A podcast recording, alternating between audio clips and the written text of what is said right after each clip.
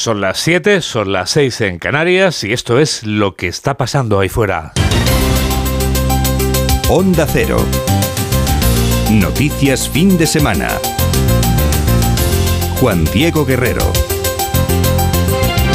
Buenos días a todo el mundo. Este sábado ya puedo ir sacando las camisas de manga corta a tutiplén, o mejor, no me emociono por el calor que ha hecho esta semana y dejo a mano las rebequitas y eso. Mamel Rodríguez Astre. Mira cómo sabes, Juan Diego, que vamos a despedir el invierno con una borrasca en Escocia que va a dejar un sábado inestable en el tercio norte con mucha nube y algo de agua en Galicia ya por la tarde en el Cantábrico y también en zonas de montaña. Atención también a la niebla. La visibilidad va a ser complicada en el este y en el oeste y el mercurio sigue bajando. Hoy lo hace de manera más suave que ayer, pero sigue en descenso. Se va a notar sobre todo en Cantabria, en el País Vasco, en La Rioja, aquí en Madrid, en Murcia, en Andalucía y en Castilla-La Mancha. El calorcito lo vamos a encontrar hoy en Murcia con 24 y la chaqueta más gorda, más gorda la vamos a recuperar en Ávila y en Segovia, donde no van a superar los 12. Estos son ya los titulares de apertura con Carmen Sabido. El Tribunal Internacional ordena la detención de Vladimir Putin. La Corte Penal considera a Putin responsable de la deportación ilegal de cientos de niños ucranianos sacados de orfanatos y trasladados a zonas ocupadas, lo que supone un crimen de guerra. Según ha explicado en la brújula de Onda Cero el catedrático de Derecho Internacional, Jorge Cardona, juzgar a Putin será difícil, pero puede estar más cerca. Que Putin sea juzgado por el Tribunal Penal Internacional de La Haya es difícil, pero hoy es más fácil que ayer, porque hoy hay una orden de arresto contra él Emmanuel Macron contra las cuerdas por la reforma de las pensiones. Las protestas dejan más de 300 detenidos, además de altercados y barricadas en varias ciudades. La oposición ha presentado dos mociones de censura con la intención de hacer caer al gobierno de Emmanuel Macron. Si la moción prospera, Macron tiene dos opciones, o nombrar un nuevo gobierno o convocar elecciones. En las calles los franceses piden su dimisión. El CIS de Tezanos da alas electorales al PSOE. La última encuesta coloca a los socialistas con una ventaja de casi cinco puntos con el Partido Popular. Según el sondeo, el partido de Feijó pierde casi dos puntos y Podemos tres obtendría un 10% de los votos, igual que Vox. El sondeo refleja que el caso mediador y la ley, la ley del solo sí es sí no ha desgastado al Partido Socialista. Yolanda Díaz obtiene la mejor valoración. Núñez Feijó presenta la Fundación Reformismo 21. Una organización para buscar un semillero de ideas para conectar con la sociedad y construir la alternativa de gobierno. La Fundación rescata figuras de los gobiernos de José María Arnaz y de Rajoy, como Josep Piqué o Fátima Báñez. El objetivo, ha dicho Feijó, es reconstruir España sin etiquetas y capillas ideológicas. Un deseo serio y sincero del partido que lidero de huir de capillas y de facciones ideológicas. Creo que a España le ha llegado la hora de salir de las trincheras.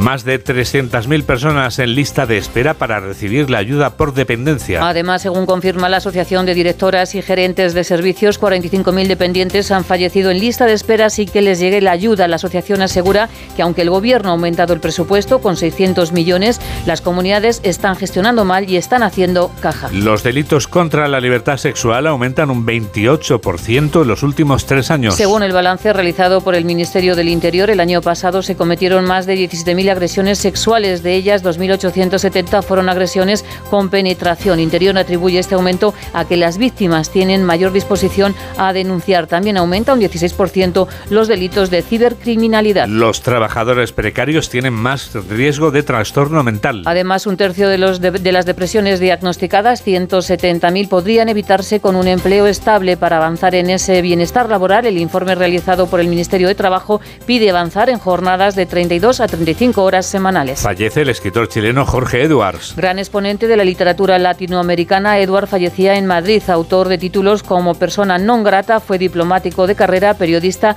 y crítico literario. En 1999 recibió el Premio Cervantes de las Letras. El mundo del cine y la televisión despide a Laura Valenzuela. Laura Valenzuela fallecía ayer a los 92 años y familiares y amigos darán su último adiós a la presentadora de televisión. Valenzuela participó en más de 40 películas y fue la primera en presentar el Festival Euro Eurovisión. Fue un rostro carismático de la televisión en los años 60 y 70. En deportes, la primera lista de Luis de la Fuente marca una nueva etapa para la Roja, con la convocatoria de 15 nuevos jugadores. De la Fuente mantiene solo a 10 de los mundialistas de Luis Enrique. Entre las novedades para el próximo partido, el día 25 ante Noruega, figuran Nacho, David García, el portero Kepa, Joselu y también regresa Yago Aspas. En la Liga, el Athletic de Bilbao se impone 1-3 al Valladolid, al Valladolid y en Champions el Real Madrid se enfrentará al Chelsea en cuartos. En la Europa League, el Sevilla se medirá al temible Manchester United. 7 y 5, 6 y 5 en Canarias y tenemos toda la radio por delante.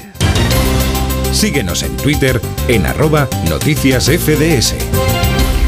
Madrileños por España y por el mundo. Este fin de semana es de tamaño XXL para los casi 7 millones de habitantes de la Comunidad de Madrid y la estampida se ha confirmado no solo por los 5 millones de desplazamientos por carretera que prevé la DGT, sino por datos como el lleno de los hoteles de Castilla y León, en gran medida por la visita de sus vecinos madrileños, algunos de ellos con familia numerosa a cuestas.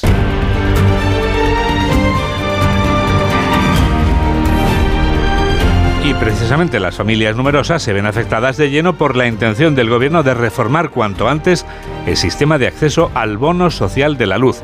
El Ejecutivo quiere limitarlo tomando referencia con los ingresos de cada familia y no con el número de hijos de cada familia. Pero las familias numerosas, como ha podido comprobar Onda Cero, no están de acuerdo. Patricia Gijón. Las familias numerosas quieren que el gobierno cambie de idea en su intención de limitar por renta la concesión del bono social, un extremo que dejaría fuera a los hogares con tres hijos o más. La mitad de ellos actualmente ya desisten incluso de pedir la ayuda por lo complicado de los trámites. En más de uno, el presidente de la Federación de Asociaciones de Familias Numerosas, José Manuel Trigo, habla de decisión injusta que se ha tomado en caliente y que perjudica a las clases medias y trabajadoras. Se tiene que poner una renta per cápita, porque eh, no es lo mismo un señor que trabaja él solo y gana 26.000 euros que una familia con tres hijos y gane 30.000 y, y no tiene derecho a la familia de tres hijos y el señor que vive solo sí tiene derecho. En- Esto no es nada justo. Tras las críticas recibidas, el Gobierno se replantea el límite inicial de 26.000 euros anuales para recibir la ayuda. Transición Ecológica subraya que ahora la horquilla podría ser más amplia. Más amplias que las que tenía antes la OCDE son las previsiones de crecimiento económico para nuestro país, pero no todo van a ser buenas noticias. España será, según estas previsiones, la nación de la zona euro en la que subirán más los precios. La mejora del crecimiento económico que otorga la OCDE es generalizada. Pedro Pablo González. La OCDE mejora las previsiones de casi todos los países que van a ir recuperando terreno a medida que retroceda el lastre sobre los ingresos debido a la alta inflación. España no es una excepción y la economía de nuestro país va a crecer este año cuatro décimas más de lo augurado en noviembre hasta el 1,7%. Con todo, esta previsión sigue estando por debajo de la que estima el Ejecutivo en su cuadro macroeconómico, que habla de un 2,1% y acelera por parte de la OCDE el alivio también de la espiral inflacionista. Aquí también, pese a eso, España está al frente en la zona euro con el IPC más elevado, 5%, frente al 4% previsto para Europa. Más inflación cuando el gasto público no frena su ascenso. Según datos del Banco de España, la deuda del conjunto de las administraciones públicas cayó en enero, eso sí, un 0,8%, menos que el mes anterior, pero es un 4,5 más si lo comparamos en tasa interanual respecto al mismo mes del año pasado, 64.700 millones más debido a los menores ingresos y los mayores gastos. La ratio de deuda pública sobre el PIB se sitúa en el entorno del 113%. Cuando esté al 100%, la gigafactoría de Volkswagen en Sagunto producirá 150 millones de celdas de baterías al año para 500.000 vehículos. Faltan tres años para que llegue la inauguración de esta gigafactoría que se levantará en unos terrenos que visitaban este viernes el rey Felipe acompañado por el presidente Sánchez. Onda Cero Sagunto, Ramón Pérez. El rey Felipe VI hacía público su deseo de ver edificada la megaplanta en los plazos previstos, es decir, en 2026. Porque España quiere convertirse en un hub de movilidad eléctrica en Europa y crear un ecosistema completo y conectado de fabricación de vehículos eléctricos. Acompañado de las ministras de Industria y de Ciencia, el presidente del gobierno Pedro Sánchez ponía en valor que los efectos de la gigafactoría de Volkswagen incidirán a varias comunidades autónomas. Aquí se van a crear 3.000 puestos de trabajo directos, alrededor de 12.000 empleos indirectos, con un impacto real que va mucho más allá. La automovilística defiende que su proyecto fusiona empleo joven, economía y energías renovables. Thomas Schmal es el responsable de tecnología del Comité Ejecutivo de Volkswagen. Hoy es un día histórico para la industria de automóvil europea. Las cifras iniciales hablan de 3.000 puestos de trabajo directos y otros 12.000 indirectos, aunque algunos cálculos hablan incluso de 30.000 sumando a todas las comunidades autónomas. Las comunidades autónomas y los municipios en los que el 28 de mayo se celebran elecciones son un claro objetivo electoral para el PP. Su presidente, Alberto Núñez Feijó, presentaba este viernes la nueva fundación del Partido Popular. Feijó defendía durante la presentación de esta fundación un proyecto sin dogmas ni etiquetas para España, porque el objetivo, según el líder de la oposición, es el de reconstruir los puentes destruidos. José Ramón Arias. Ayudar a reconstruir los puentes y los valores destruidos en los últimos tiempos con propuestas sin dogmatismos de la sociedad civil para ponerlas en marcha desde el primer minuto de gobierno. Es la pretensión del líder popular con la creación de la nueva fundación ligada al partido Reformismo 21. Núñez Feijó considera obligado plantear reformas para volver a unir al país. La composición plural de este Consejo se explica también por un deseo serio y sincero del partido que lidero de huir de capillas y de facciones ideológicas. Creo que a España le ha llegado la hora de salir de las trincheras. Es preciso volver a construir con leyes, con decisiones políticas razonables, pero sobre todo con valores cívicos que han sido rechazados. Cree necesario movilizar el inmenso caudal de civismo de la sociedad, de la que salen, dice, las mejores ideas para avanzar en la búsqueda de soluciones para los problemas ingentes de nuestro país. Casi a la misma hora en que comparecía Feijóo era difundido el último barómetro del CIS. La empresa pública de sondeos impulsa al PSOE en plena crisis del caso Tito Berni y de la fallida ley del solo sí es sí. El CIS concede la intención de voto del PSOE, la aumenta hasta el 32,7% y castiga al PP que baja hasta el 28%. En los datos de las demás formaciones políticas no hay cambios llamativos. Bastante llamativos ya lo del PSOE y lo del PP. Noticias fin de semana. Juan Diego Guerrero.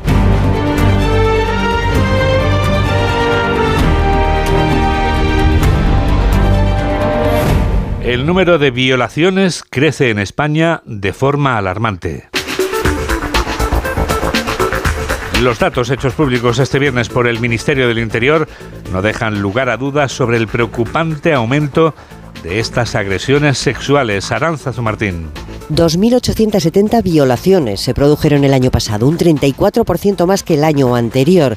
Sigue en realidad una tendencia al alza que se inició en 2014 y no obstante, Interior trata de suavizar la gravedad de los datos. Es que cada vez aseguran se denuncia más. En realidad todos los delitos, especialmente los más graves, han aumentado.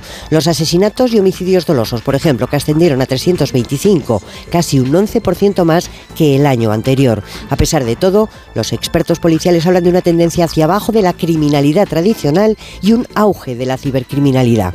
En cualquier caso, de acuerdo con los datos, la tasa de delincuencia en España se sitúa por debajo de los 50 delitos por cada mil habitantes, mientras que en Reino Unido, por ejemplo, es de casi 80, de 60 en Alemania o de 75 en Bélgica. Dos de cada diez personas que habían pedido ayuda por dependencia fallecieron el año pasado mientras esperaban recibir esa ayuda, o sea, cuando todavía estaban en la lista de espera. Diana Rodríguez tiene los datos. Más de 45.300 personas fallecieron en las listas de espera en 2022, dos de cada diez, y más de 19.600 pendientes de resolución de grado.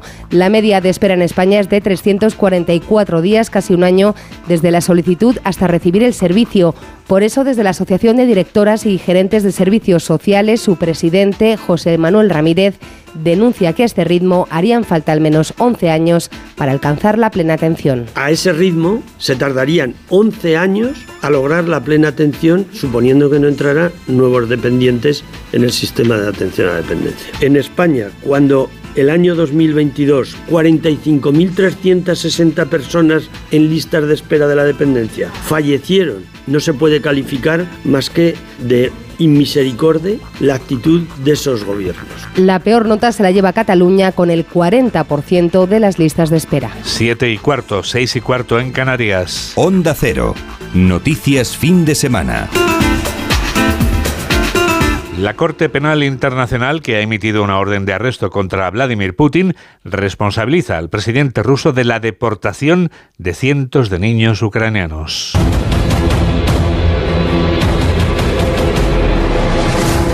Los niños fueron sacados por la fuerza de orfanatos y hogares de cuidado infantil según esta orden. Jorge Infer. Una orden de difícil cumplimiento debido a que este tribunal no dispone de una institución capaz de ejecutar el arresto. Dependería en todo caso de la cooperación internacional. Rusia tardó apenas unos minutos en calificar las intenciones de la Corte Penal. La considera jurídicamente nula al no formar parte del Estatuto de Roma, al que por cierto tampoco están adheridos otros países como China o Estados Unidos. Piotr Hofmansky es el presidente de la Corte Penal Internacional.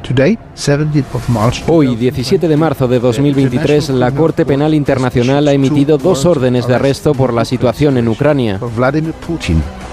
Para Vladimir Putin, presidente de la Federación Rusa, y para María Levovava, comisaria presidencial de los derechos de la infancia, responsable de la deportación forzada de niños a territorio ruso desde las zonas capturadas.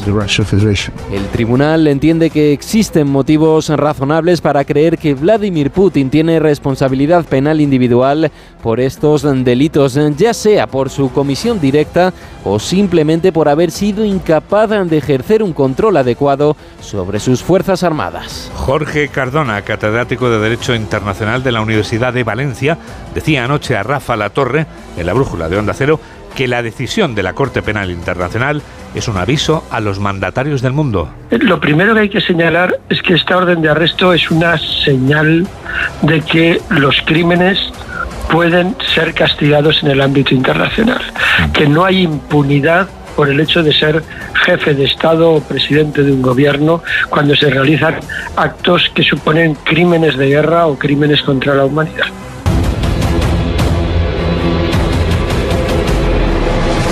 Las dos mociones de censura contra el gobierno de Emmanuel Macron se debatirán este lunes en la Asamblea Francesa, pero mientras llega la respuesta parlamentaria, la respuesta en las calles a la aprobación por decreto de la reforma laboral sigue siendo encendida y violenta con graves disturbios. Corresponsal de Onda Cero en Francia, Álvaro del Río. Segunda noche consecutiva ayer de protestas y disturbios en París, donde 4.000 manifestantes se dieron cita espontáneamente a través de las redes sociales para asistir a una concentración no autorizada por la policía de nuevo en la Plaza de la Concordia, como la víspera, en respuesta al decretazo de Manuel Macron para aprobar su tan contestada reforma de las pensiones. Algunos pedían a gritos la dimisión del presidente francés mientras otros preparaban barricadas con vallas, encendían los primeros fuegos antes de enfrentarse cara a cara con los antidisturbios. Estos no tardaron en responder con fuertes cargas y gases lacrimógenos para dispersar a la multitud, principalmente formada por jóvenes. Los daños materiales fueron menos importantes que la víspera. Cinco policías resultaron heridos y hubo algo más de 60 detenidos, manifestaciones que también se produjeron en otras ciudades de Francia. Sony 18. Noticias fin de semana. Juan Diego Guerrero. Este sábado va a vivirse en Valencia la segunda jornada de la multitudinaria ofrenda floral a la Virgen de los Desamparados. Este penúltimo día de fallas acabará con la nit del FOC, pero eso será después de que decenas de miles de falleros participen en la ofrenda floral Onda Cero Valencia, Nacho Rech. Van a ser alrededor de 100.000 los falleros que desfilen ante la imagen de la patrona de la ciudad en la ofrenda, cuya segunda parte comienza esta tarde. El desfile ha recuperado sus recorridos tradicionales después de cuatro años en los que, primero a causa de la pandemia y después por unas obras, tuvieron que anularse o cambiar de ubicación. En el manto de la Virgen, que se está confeccionando este año con los ramos de las comisiones falleras, predominan los colores rojo y blanco. Los problemas de abastecimiento por la bajada en la producción de claveles blancos han llevado a recurrir por primera vez a las margaritas para completar el manto. Justo cuando acabe la ofrenda, a la una de la madrugada, será el turno de la Nit del Foc, el castillo de fuegos artificiales más importante de la fiesta. Este año estrena emplazamiento y se dispara en el Paseo de la Alameda, a la altura de la Ciudad de las Artes y las Ciencias. Enseguida les contamos algo nuevo de este continente viejo. Hola, soy Javier Ruiz Taboaday. Yo también escucho noticias fin de semana en Onda Cero con Juan Diego Guerrero. Nuestro sueño era revolucionar el sistema alimentario para hacerlo más sostenible y eficiente. Y lo estamos haciendo. Somos de la generación de los que sueñan y hacen. Con los fondos de la Unión Europea, miles de sueños como el de Aura de Groots Hydroponics se están haciendo realidad. Entra en plan de recuperación.gov.es y haz el tuyo posible. Gobierno de España. Cuando tienes hijos pequeños, es lógico y normal que te preocupe algo como esto. Cambié de trabajo y ahora paso más horas fuera de casa. Y claro, dejo a mis hijos mucho tiempo solos y eso me preocupa. Pues para estos casos, Securitas Direct tiene una alarma que te protegerá frente a posibles emergencias. Y además, con sus cámaras podrás ver y oír lo que ocurre en casa para tu tranquilidad. Porque tú sabes lo que te preocupa y ellos saben cómo solucionarlo. Llama ahora al 900-272-272 o entra en securitasdirect.es. ¿Sabes cómo se dice optimismo en alemán? Optimismus. Fácil, ¿verdad? Pues así de fácil te lo pone Opel si eres empresario o autónomo, porque llegan los días pro empresa de Opel. Solo hasta el 20 de marzo condiciones excepcionales en toda la gama Opel. Descubre la tecnología alemana del futuro. Ven a tu concesionario o entra ya en opel.es. Síguenos en Facebook en Noticias Fin de Semana Onda Cero. 7 y 21, 6 y 21 en Canarias y llega el minuto europeo. Jacobo de Regoyos nos habla durante un minuto de cómo el Banco Central Europeo desea una feliz Semana Santa a los titulares de hipotecas y depósitos bancarios con una subida de los tipos de interés. El Banco Central Europeo finalmente esta semana no se ha salido del guion y ha subido los tipos medio punto.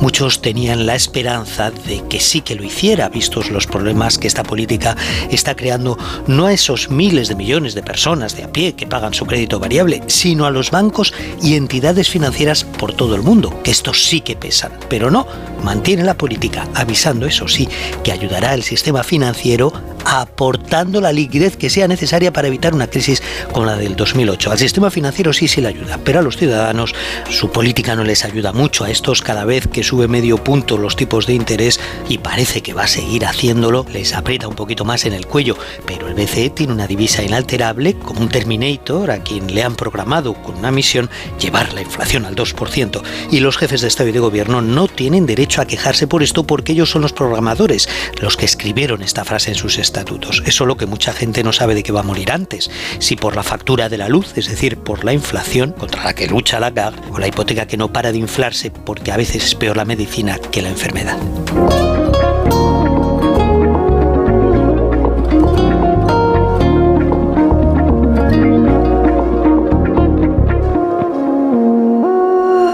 Los expertos en tecnología aprovechan este Día del Padre que se celebra mañana para aconsejar a los progenitores, también a las madres, que hagan algo que deberían hacer porque les va a venir bien. Actualizarse es lo que deberían hacer los padres. En el caso de que no hayan hecho eso naturalmente, si lo han hecho, está bien.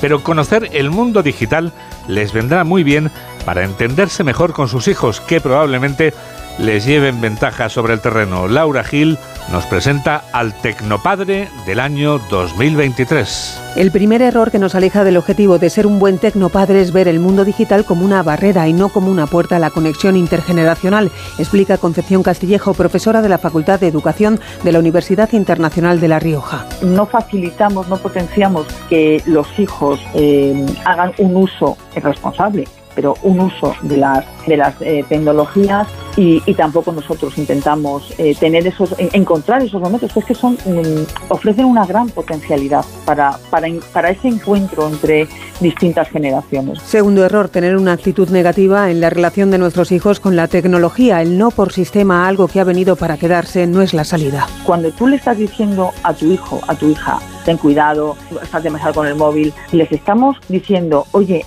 el lugar donde tú te estás relacionando con tus iguales, yo te lo quiero vetar, yo te lo quiero limitar. Eh, es verdad que conlleva un riesgo, claro, pero para adolescentes y para adultos. En los centros educativos se hace formación y se hace prevención Y esa formación y esa prevención también se tiene que hacer desde casa. Con estas premisas podremos levantar el veto y compartir momentos, con tecnología de por medio sí, pero con posible recompensa. Ambas partes se van a encontrar en un espacio de convivencia en el que se va a poder, algo creo que es muy importante, ¿no?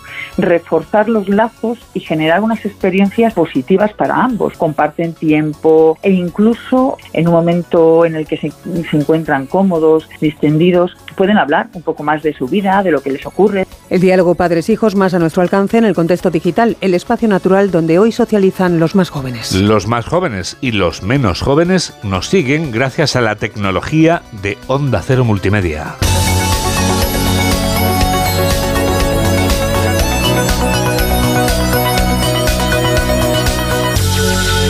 O sea, Tecnoticias fin de semana. Que es una forma de escuchar, por ejemplo, la radio. Por ejemplo, mamen en cualquier lugar del mundo. Y digo cualquiera, ¿a que sí? www.ondacero.es. Tú haces la prueba, tú viaja. Por ejemplo, este fin de semana, que es como puente aquí en Madrid, en el resto es. no, pero bueno, no todos los sitios.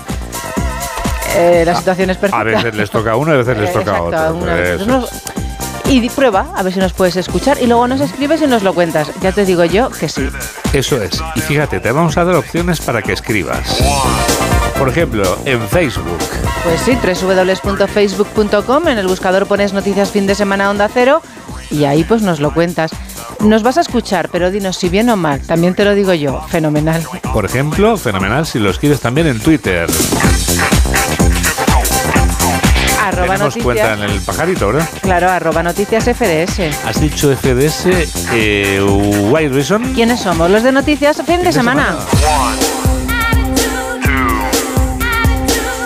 No me digas que también lo pueden contar enviándonos el mensaje a través de la de las fotos Insta. Ahí nos mandas la foto con los casquitos escuchando el teléfono móvil. Guerrero-Juan Di. La primera presentadora de la televisión en España nos dejaba este viernes. Laura Valenzuela fallecía en el hospital madrileño de la Princesa a los 92 años de edad. Aquella mujer que dio la cara como ninguna en aquella televisión en blanco y negro siempre será recordada por su modernidad e inteligencia. Paco Paniagua. Moderna, inteligente, con idiomas, sus cualidades profesionales y personales la convirtieron en la primera gran presentadora de la televisión en España y la más internacional. Era una televisión de blanco y negro, las galas del sábado noche junto a Joaquín Prat. Bienvenidos y con ustedes de nuevo, Galas del Sábado. Fue la primera y única presentadora también hasta el momento de un festival de Eurovisión celebrado en España, Madrid 1969. Saludamos asimismo a los países de la red Intervisión que transmiten este programa. Nous saluons aussi eh, les pays Su primera gran despedida fue en el año 71 para casarse con el productor Luis Dibildos, la despidió el gran Tony LeBlanc. Laurita se nos va. Se nos va porque va a contraer matrimonio dentro de pocos días. de todo corazón que gracias por el afecto y simpatía que me han demostrado. Este pasado viernes, Laura Valenzuela, fallecido en Madrid a los 92 años, la Academia de la Televisión la reconoció en vida su gran trayectoria profesional.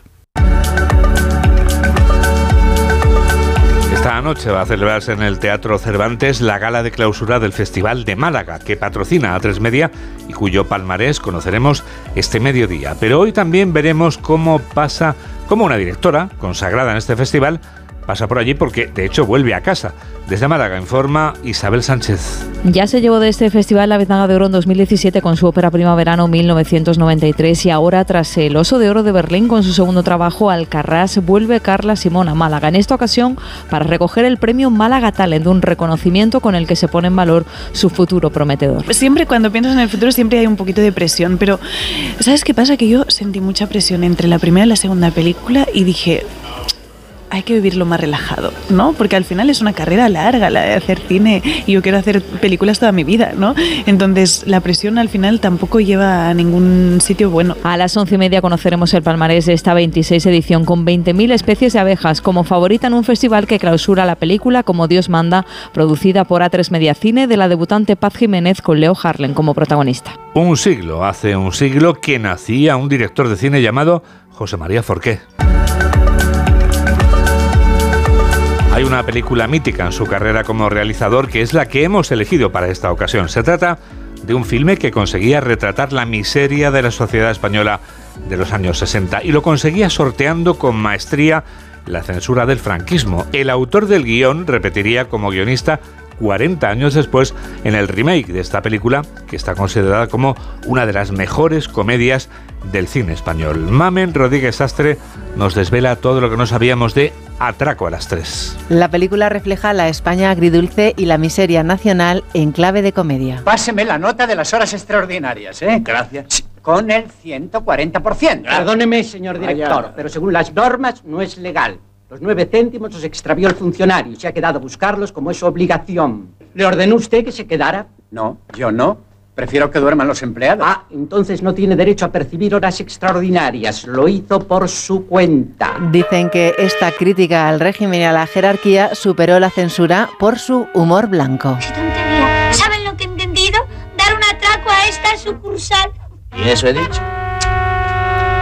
A primera vista parece un poco raro, pero es más fácil de lo que parece. Lo tengo estudiado científicamente, hasta con planos. No falta más que ponerlos en limpio. El guion lo escribió Pedro Marsó en su casa, según él, en nueve noches. Punto A. Transformador. De aquí ha de salir el coche a las 3 menos 12 minutos para a las 3 menos 9 minutos llegar al punto B. Supermercado. Vuelta a la plaza. Pero, y pero ahí no está el supermercado. No interrumpáis. Punto B, supermercado, vuelta Oye, si el supermercado está ahí, ¿dónde está el banco? Eso, eso. El banco es el punto X, falta mucho para llegar. Los exteriores del banco están rodados en Marcelo Usera. La sucursal se sitúa en la esquina con la calle Pilarica. Tiene úlcera de duodeno, Benítez. Y cuando le duele, le entran unas ganas de fastidiar. Estas fueron las primeras palabras en pantalla de Alfredo Landa. Se le ve antes, pero no habla. Cobró 10.000 pesetas por ir a la casa de campo y cumplir las órdenes de Forqué, sentarse, poner cara de susto e irse a casa. Marceau quería Gómez Burr, pero este no estaba disponible. Su nombre, por favor. Matilde Gómez Smith. Lo que son las cosas. Así a primera vista hubiera jurado que era usted Katia Durán, la famosa vedette. Se le parece extraordinariamente. Es que soy Katia Durán. Es mi nombre de guerra. Fernando Galindo, un admirador, un amigo, un esclavo, un siervo. Le enviaré unas invitaciones para que vea mi actuación. Usted me manda lo que quiera. La música la firma Adolf Weizmann, músico que estuvo casado con la cantante Encarnita Polo, para la que produjo y arregló su famoso tema Paco, Paco, Paco. ¿En qué divisa prefiere que le paguemos? En esta casa no tenemos prejuicios. Muy bien. ¿Qué vida nos espera, Martínez? Tener todo lo que a uno le dé la gana. ¿Que quieres champán? Champán. ¿Que quieres caviar? Caviar. ¿Que quieres...? eh? Que yo soy casado y estoy esperando otro hijo. ¿Y eso qué importa? Seremos ricos, Martínez, y cuando uno es rico, todo vale. Fue una de las películas más vistas del año. ¿Qué día, chico? 30 duros perdidos en el frontón. El imbécil de Moreno que no ha querido prestarme 200 pesetas. Y ahora aquí en Eloína, que se han creído que es el Palace y ya no me fían. No sé dónde vamos a parar. Si es que tú quieres vivir a lo grande. Porque soy un señor. Estoy disponible, guapa. Lo que pasa es que no tengo dinero, pero algún día lo tendré. Ah, y ese día. Ese día, acuérdate que me debes 20 duros. Sí, hombre, descuida. Recaudó 5 millones y medio de pesetas. Hoy es considerada una de las mejores comedias españolas. Una vez conocí una chica muy guapa. 7 y 33, 6 y 33 en Canarias. Pretendía jugar al amor. Y enseguida llega la revista de prensa. Yes. Hola, soy Esther Vaquero. Yo también escucho Noticias Fin de Semana con Juan Diego Guerrero. Los Lion Days de Peugeot incluyen VPST, ventajas por ser tú. Una oportunidad con todas las letras para disfrutar de ventajas exclusivas en vehículos nuevos en stock y con entrega inmediata. Condiciones especiales en seminuevos y posventa, solo del 15 al 30 de marzo. Inscríbete ya en peugeot.es. Cuando te escapas a tu casa de la playa, es lógico y normal que pienses algo así. Tener una casa para desconectar me encanta, pero está mucho tiempo vacía y que pueda pasar algo sin enterarme me inquieta. Securitas Direct te entiende. Por eso su alarma detecta si alguien intenta entrar en tu casa, activando su tecnología Zero Vision, un humo denso que expulsa al intruso en segundos para que no se quede allí. Porque tú sabes lo que te preocupa y ellos saben cómo solucionarlo. Llama ahora al 900-272-272 o entra en securitasdirect.es. Síguenos en Twitter en arroba noticias FDS. Pues sí, la revista de prensa ya está aquí. Ya están aquí, mamen, los titulares del diario La Razón. que dice la Corte Penal Internacional exi- eh, exige la detención del presidente ruso Feijó, que busca reconstruir España sin etiquetas, odio al español. Las expulsiones del País Vasco forzadas por la banda ETA Erdogan, que aprueba el ingreso de Finlandia en la OTAN y mantiene el veto a Suecia, la banca española, que supera de largo el 100% de la cobertura de liquidez, y Juan Diego de la Fuente, que marca distancias con la etapa anterior en su primera lista. También de la Fuente aparece hoy en el diario El País. De la Fuente revoluciona a la roja, solo siguen 11 del Mundial. El Banco Central Europeo descarta el contagio, pero la banca europea pierde ya 50.000 millones en bolsa. El Tribunal de la Haya pide la detención de Putin por deportar niños y la oposición a Macron lanza dos mociones de censura al gobierno. En el periódico de Cataluña, el 74% de madres y padres cogen la baja a la vez. El papel del progenitor ayudante se perpetúa al no asumirse la crianza igualitaria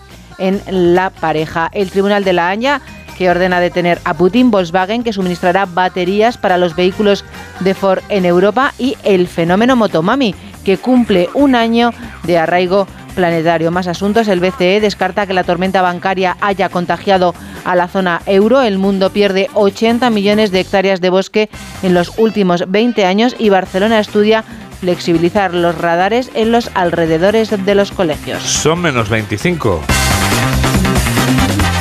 El mundo, la Haya pone a Putin al nivel de los grandes genocidas y pide detenerlo. Los bancos agudizan su desplome pese a las medidas del Banco Central Europeo y Wall Street. Moncloa planta a la delegación europea que investiga el caso Pegasus. Yolanda Díaz exhibe sintonía con el rejón en plena tormenta con Podemos y Laura Valenzuela fallece a los 92 años. Fallece el primer rostro conocido de televisión española. En el periódico ABC, la moción de censura salva a Sánchez de declarar ante la comisión Pegasus Feijó, que presume de fichajes para sacar a España de las trincheras. La izquierda ve peligrar la candidatura conjunta de Díaz y Podemos por sus tensiones. Incendio social en Francia por las pensiones. Y fíjate, triunfo de Roca Rey que abre la puerta grande en Valencia. Más asuntos, los delitos sexuales se disparan un 28% respecto a antes de la pandemia y fallece el escritor Jorge Eduards, Premio Cervantes y Memoria de varios continentes. También aparece en la vanguardia esa noticia. Muere Jorge Edwards, premio Cervantes,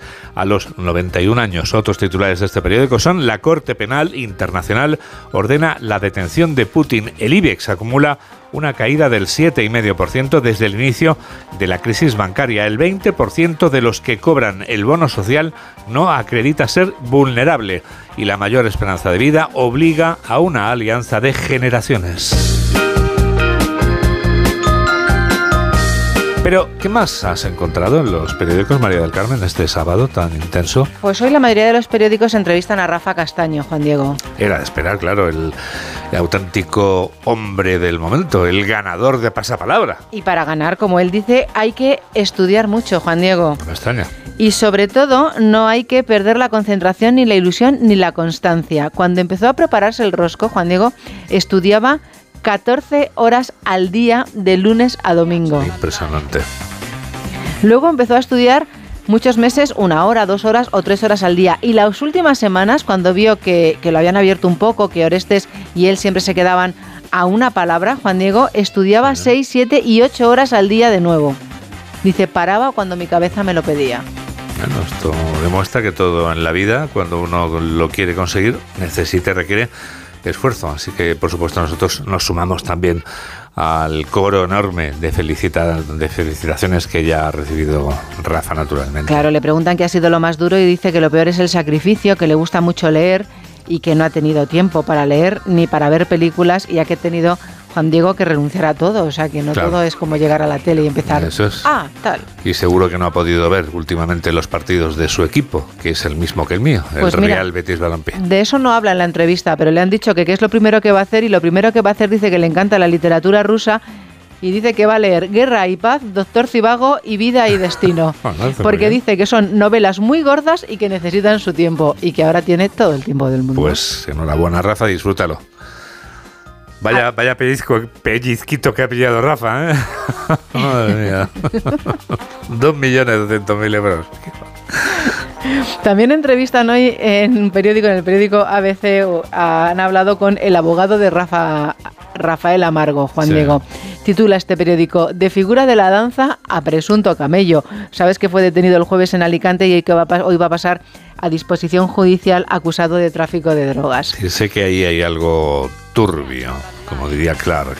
Bueno, dice el abogado que hace unas semanas buscaron un cadáver en su casa. Madre mía, me, quizá me he quedado corto.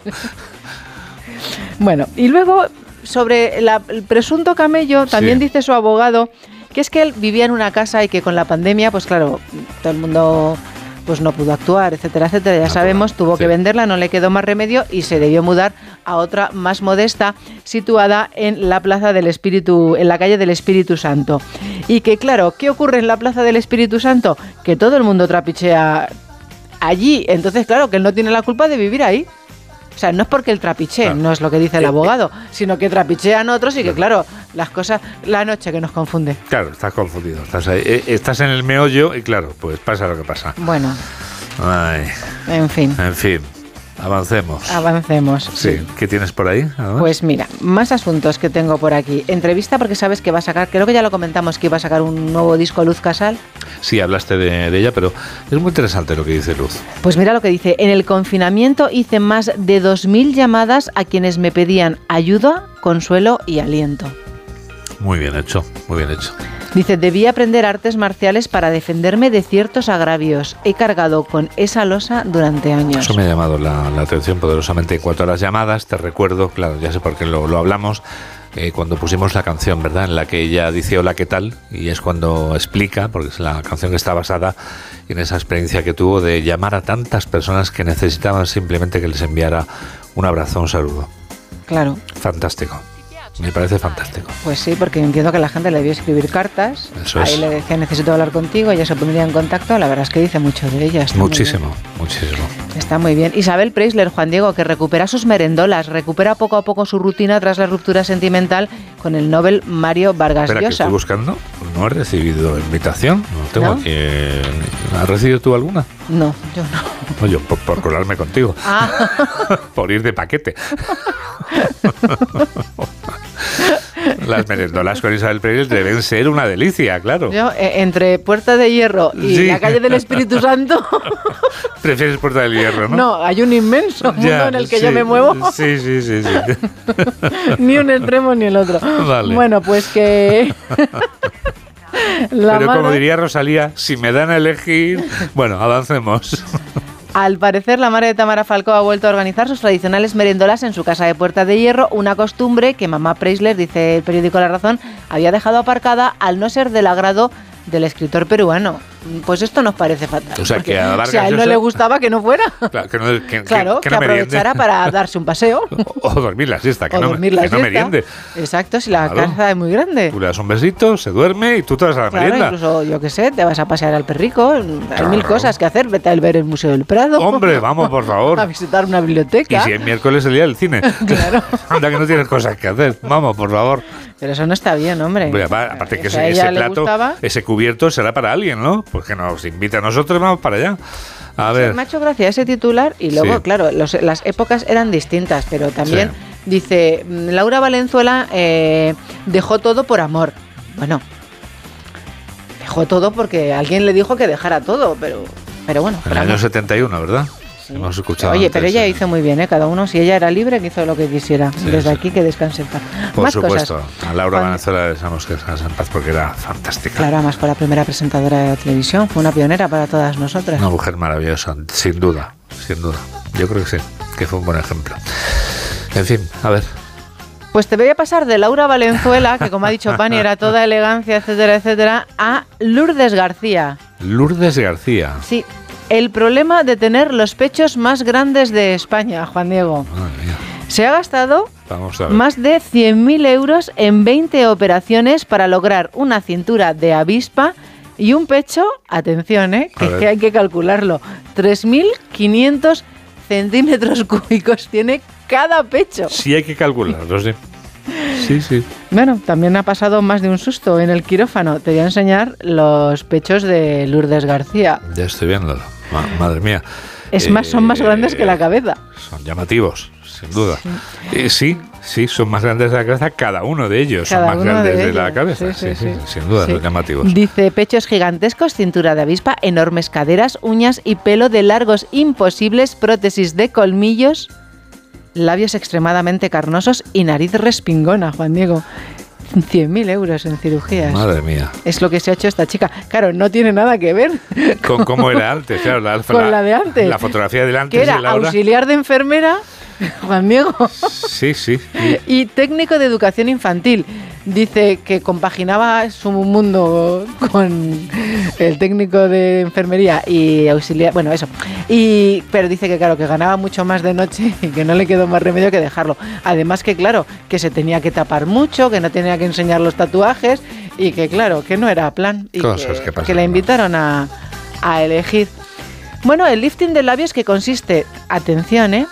En cortar un trozo de piel entre la nariz y la boca para levantar el labio superior. Sí, es que estoy pensando en ello y... Luego se ha puesto también nariz de Barbie, que es hay que modificar el puente y estrechar, estrechar la punta. Una cantopexia, que esto es rasgar los ojos. Un lifting de cejas y de pómulos, estirando la piel de, de la cara para marcar las facciones y un postoperatorio múltiple del que se ha recuperado sin problemas. Bueno, pues a quien le guste está pasándolo en grande escuchando todo esto. Y Estas prótesis que se pone ella, Juan Diego, Sí. no se fabrican. No se fabrican. No, dice, hace años que no se fabrican prótesis mamarias de más de mil centímetros cúbicos, por lo que las mujeres que quieren un mayor tamaño han de recurrir a opciones como los expansores. Pues expandiéndonos, hemos terminado la revista de prensa auténticamente por todo lo alto. Ahora vamos a comprobar que todos somos griegos. Vamos a comprobar que la cuna de nuestra civilización continúa viva 2500 años después del esplendor de Grecia y vamos a confirmarlo escuchando a José Luis Navarro que hoy nos explica el origen del mentor. Profesor, buenos días. Buenos días, Juan Diego. A propósito de la moción de censura que tendrá como protagonista al profesor Tamames, he oído y me ha llamado la atención de forma positiva el comentario de algunos de sus alumnos del pasado. No estoy de acuerdo con varios aspectos de esta moción, pero me abstendré por el respeto que me merece el catedrático. Fue mi mentor y no puedo olvidar que mucho de lo que soy y aprendí se lo debo a él, decía alguno de estos alumnos. Cada vez oigo menos la expresión fue o es mi mentor. Por eso me llamó la atención y me hizo volver a Grecia una vez más. ¿Sabéis quién era Mentor? Mentor es un personaje secundario, aparentemente pero muy importante en la Odisea. A él, un ciudadano prudente y sensato de Ítaca dejó encargado Ulises de velar por sus intereses en la isla cuando partió para la guerra de Troya. Luego, a lo largo de la epopeya, cuando el héroe está en serios apuros, le saca del atolladero la diosa Atenea, que se disfraza, o mejor, adopta la figura de mentor. Su confianza en lo que le aconseja y propone es total. Obviamente no puede decidir ni resolver por Ulises, pero sí le aporta serenidad, consejos e ideas. En la Universidad Complutense que yo conocí en la década de los 70, varios discípulos empleaban el término mentor para referirse a sus maestros. Posiblemente todo maestro no es necesariamente un mentor, aunque el mentor, además de ser un maestro, genera un plus de cariño y confianza que se torna recíproco y que permanece por encima del tiempo y de los avatares de la vida. Uno es afortunado, querido Juan Diego, si además de un buen maestro, ha podido contar en su vida con el referente de un buen mentor.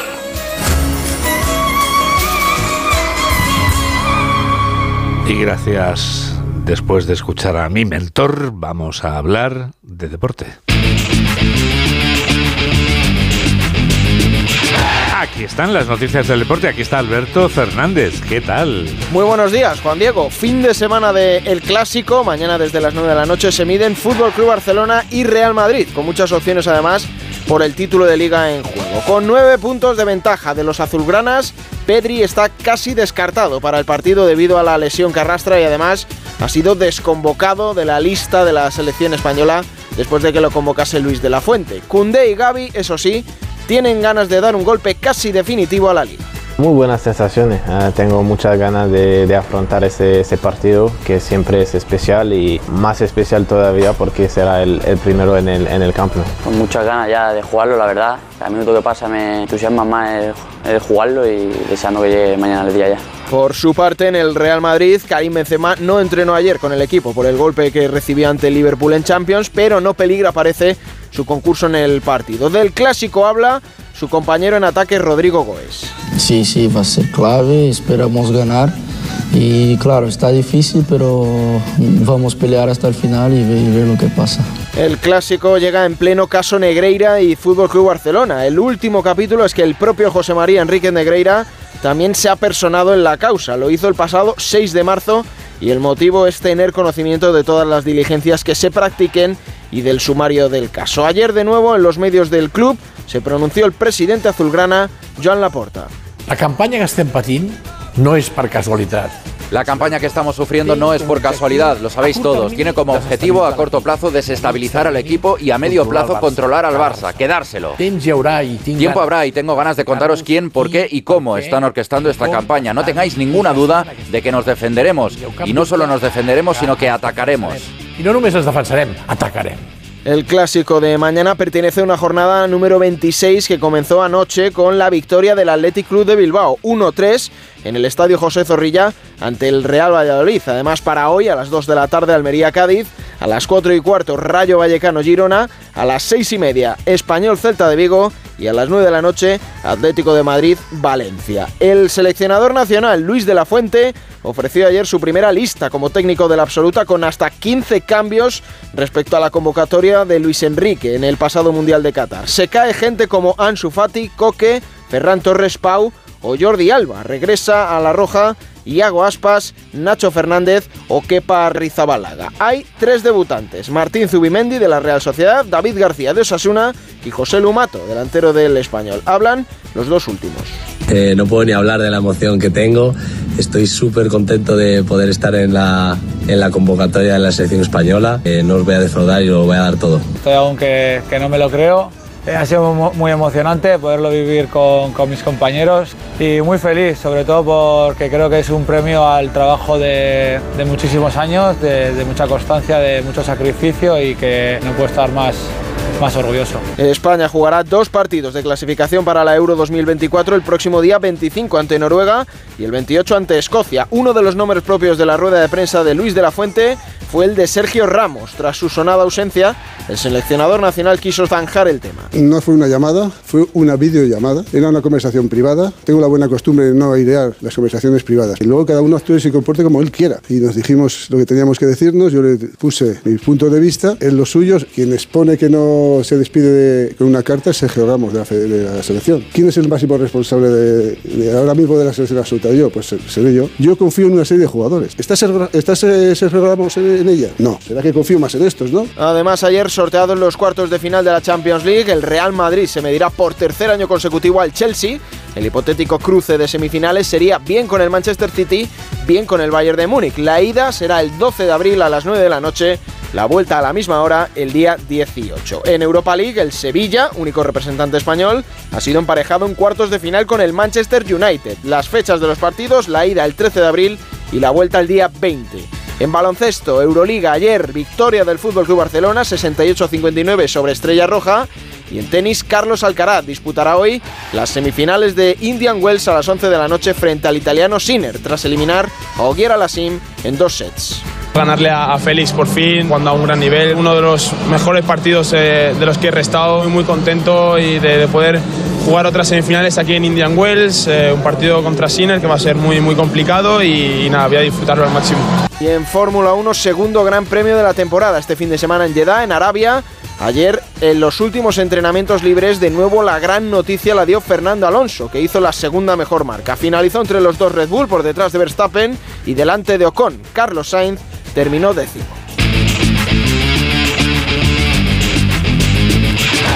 ...8 menos 6, 7 menos 6 en Canarias.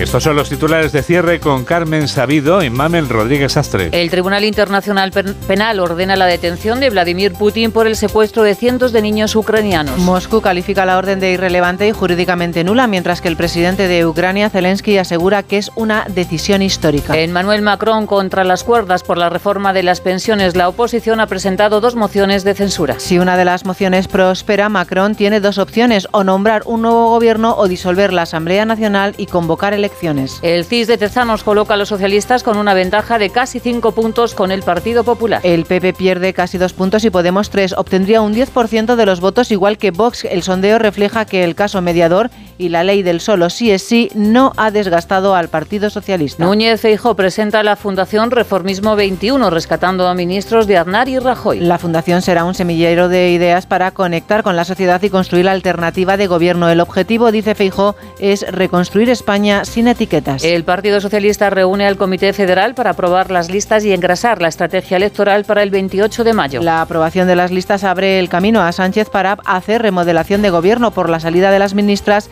Carolina Darias y Reyes Maroto. Más de 300.000 personas están en lista de espera para recibir la ayuda para la dependencia. Además, según confirma la Asociación de Directores y Gerentes de Servicios, 45.000 dependientes han fallecido en las listas de espera sin que les llegaran las ayudas. Los delitos contra la libertad sexual aumentan un 28% en los últimos tres años. Interior atribuye este aumento a que las víctimas denuncian más. Según el balance realizado por el Ministerio del Interior, el año pasado se cometieron más de 17.000 agresiones sexuales. De ellas, 2.870 fueron agresiones con penetración. Fallece el escritor chileno Jorge Eduard, autor de Persona non grata, que recibió el premio Cervantes en 1999. Y el mundo del cine y la televisión despide a Laura Valenzuela, que falleció ayer a los 92 años. Valenzuela participó en más de 40 películas y fue la primera en presentar el Festival de Eurovisión. La 26, 26 edición del Festival de Málaga baja el telón con especial protagonismo para la película 20.000 especies de abejas. La ópera prima de Estivaliz Urresola ha ganado el premio Feroz Puerta Oscura que otorga la Asociación de Informadores cinematográficos. Y el día nos trae la entrada de un frente que entra por el Atlántico que dejará lluvias en Galicia y la cordillera cantábrica, cielos parcialmente nubosos en el centro, sol en Andalucía y bajada generalizada de las temperaturas. Murcia alcanzará los 24 grados. Esto es... Esto es España y este es Edu García. Hola Edu. Juan Diego, muy buenos días. Como millones de españoles, me quedé boquiabierto al ver las destrezas de Rafa Castaño el jueves en el mítico plató de Pasapalabra. Sabiduría, memoria, templanza para que ni los focos ni los nervios nublen tu mente a la hora de elegir el vocablo certero. Amén de los concursantes, brillantes, simpáticos y ejemplares, me quedo hoy con la reflexión de por qué es líder el formato y confieso la ilusión que me hace que sea elegido por los consumidores de televisión de manera abrumadora. Creo que valoramos el buen rollo y la superación. Nos gusta echarnos a los ojos paisanos que consiguen premios por ser constantes y atrevidos. Se nos afina el orgullo y la empatía y además lo hacemos de manera familiar, junto a la gente con la que compartimos vida. Rafa y Orestes o Pablo el Canario entraban con permiso en nuestros salones, sabedores de que nos representan un poco, aunque no tengamos su cualificación y su nivel. Nos da rabia cuando fallan y no paramos de soplarles y chivarles a viva voz, por ejemplo, que la ilusión de creer que algo es más bonito de lo que realmente es se denomina calopsia. Aunque en este caso no aplica. Y sí, me gusta estar a la verita de la tele de un gran país. Dice mucho de nosotros lo que vemos en la pequeña pantalla. Amigos, buen sábado os deseo. Mamen Rodríguez Astre es quien produce y Miguel Jurado quien realiza este programa de noticias en Onda Cero. Este fin de semana que se disputa el clásico nos despedimos con uno de los cantantes actuales que son reconocidos seguidores de los equipos con más socios de la Liga de Fútbol Español. ¿Cómo lo vamos a hacer para no Beret es del Real Betis, el cuarto club con más abonados. Este bético, confeso, incluye en su último álbum llamado Resiliencia este número musical llamado Beso Robado. por si acaso se te olvida, es un canto al desamor que inevitablemente todos estamos viviendo alguna vez en la vida, pero que un artista como Beret es capaz de convertir en un poema de pop urbano. Gracias por estar a ese lado de la radio y la que enseguida comienza por fin no es lunes con Jaime Cantizano hoy desde la Fundación Canal en Madrid. Que la radio te acompañe. Adiós. Arrancando fantasmas, cambiando sería la única forma de revivir esto. Tú que no tienes alma y yo que la mía te presto. Solo usas tus armas para dañar lo nuestro. Nunca se sabe el precio de un beso robado.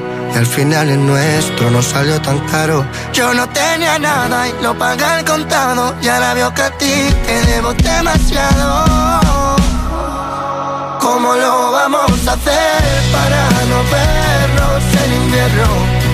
Tú que siempre me abrigabas cada noche cuando duermo. Tú eres todo lo que digo y eso que estoy en silencio. Por si acaso se te olvida, aún te debo aquellos besos tan cerca y tan lejos como diciembre y enero como el mar si al cielo, tú esperando en el andén y yo mirándote de lejos, tú quitándome los miedos, yo diciendo que no puedo.